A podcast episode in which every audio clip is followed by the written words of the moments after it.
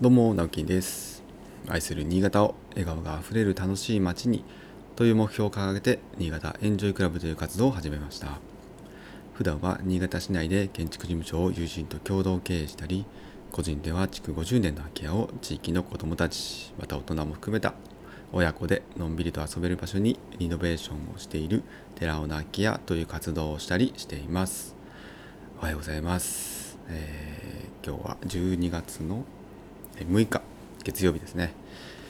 えー、先週はちょっとバタバタしておりましてあのー、金曜日か。金曜日の実は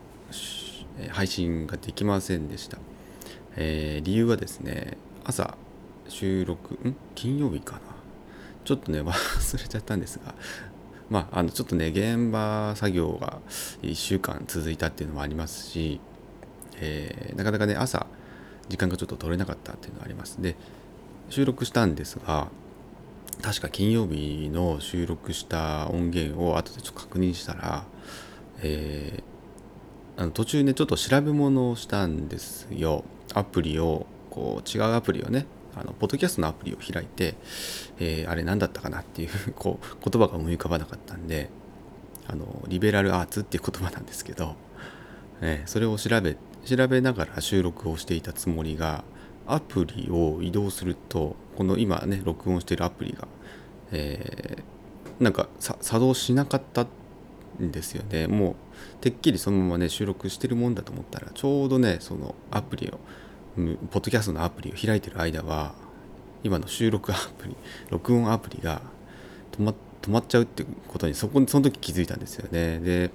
あもう無音になってたんですよ。その時もやっぱ話をしていたので。ね、一時止めてるとかじゃなくてもう完全に話をしながら、えー、アプリを見ていたので、えー、これはちょっとこのまま開けるわけにはいかないなと思う判断をして、えー、配信するのをやめました。はい、なので、え今日はねその時話をしようとしようとした、えまあ、その今言いましたけどねリベラルアーツっていう言葉に関連したちょっとお話をしようかなと思います。えー、皆さんね最近耳にするかもしれないです。私も、えー、結構ね、聞きます。なんか誰かがね、えー、発信している内容だったりとか、えー、対談しているとかね、なんか頻繁にリベラルアーツっていう、まあ、カタカナでね、えそんな言葉聞いたことが、えあるかもしれないんですけども、まあ、全然ね、意味わかんなかったんですよ、正直。うん、どんな意味かは別に調べ、調べたこともあるかもしれないんですけど、なんかピンときてなかったんですよね。でなんでこの言葉を最近こう、まあ、学んだとか、まあ、理解したのかっていうのがですね、ま、私あのポッドキャストとか他の人のポッドキャストとか、えー、あとはボイシーとかうん、まあ、音声配信メディア音声っていうのは結構聞いてるんですけども最近その中でですね、まあ、妻からこれおすすめされて、え面白くて聞いてるポッドキャスト番組があってそれからあのコテンラジオ、カタカナでね、コテンラジオというふうに調べてみてください。出てきます。今結構、ポッドキャストの中では、あかなりランキング1位とかだったかな、えー、すごく聞かれているみたいです。まあ、簡単に言うとですね、まあ、古典なので、えー、まあ、歴史をですね、えー、ま学べるラジオみたいな、ま楽しく学べるラジオみたいな感じで、えま、パーソナリティ3名いるんですけども、株式会社古典っていう会社が、まあ、運営っていうかね、え母体になっていましてでそこはあの歴史をですねやっぱこうちゃんと時代について伝えていこうとか、まあ、そのコンテンツとしてねちゃんと残していくみたいな活動をしている会社らしいんですが、まあ、その活動の一環でラジオをやってると。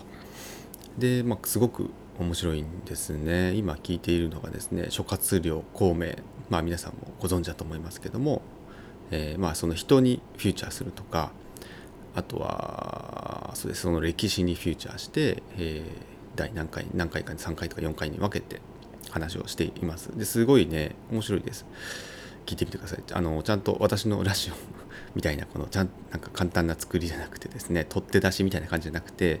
えー、しっかりこう音楽入れたりとかオープニングもあったりとか、えー、もうプロの手による犯行ですねあれは。はい。もうお金かけて作ってます。なので、えー、だから伸びてるっていうのはあると、まあ、内容もありますね、まあ、しっかり番組としてちゃんと作っていますんで是非あの聞いてみてください。で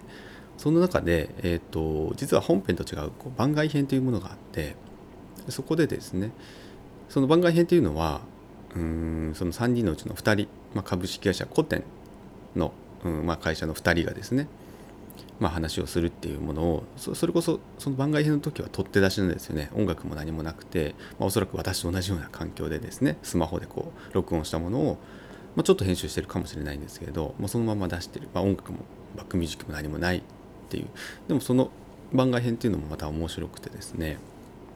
この深井さんだったかな？代表の深井さん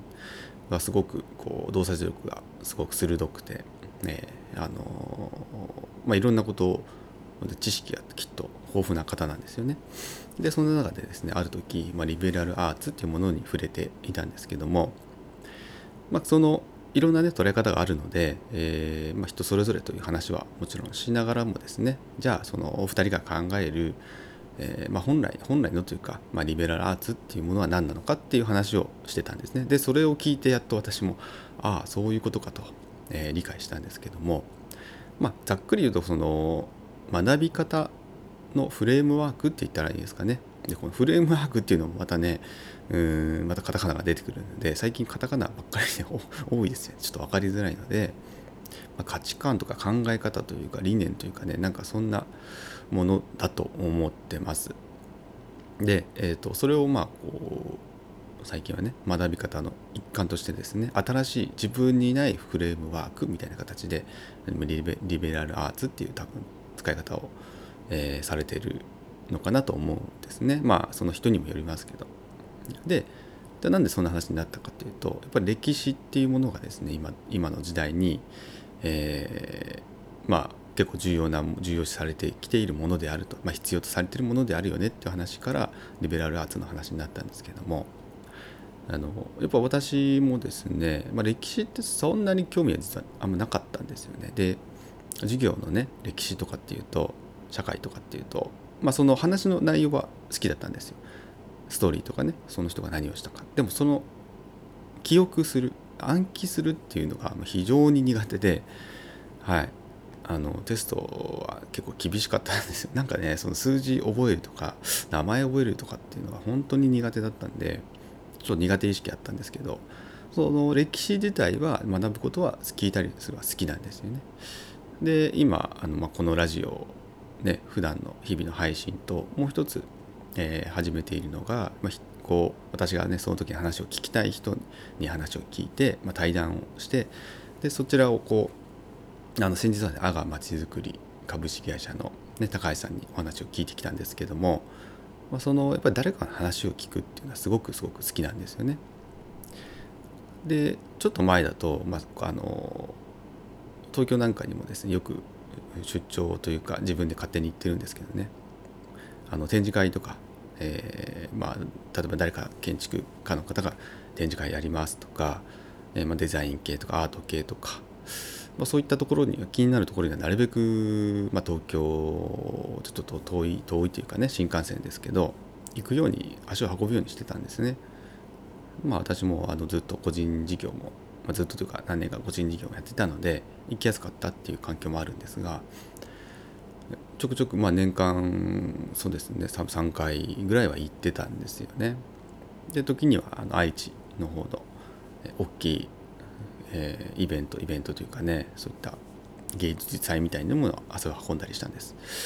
でなんでこういうとこ行くの好きだったのかなって思ったらやっぱりそのある種リベラルアーツって考え方がすごくぴったりはまってですねで私がこう好きだったのはやっぱその人、まあ、そういうあるじゃあデザイナーアーティストがいたとしてその人がまどんなその背景があってねでどんなことを考えてこの作品を作ったのかってその作品自体というよりもやっぱその何を考えていたいるのかとかっていうところにすごく興味があるんですよね。でそれを、まあ、実際見に行って、えー、まあ、体験することで、えー、自分とは違う、まあ、全く違うわけですよね。こんな社会に対してこんな捉え方をしているのかということが、えー、分かるっていうものが多分好きだったんですよね。でそれっていうこと自体がまあもうリベラルアーツっていう考え方価値観というかね自分の自分とは違う物差しを、えー、自分にこう置き換えてというかね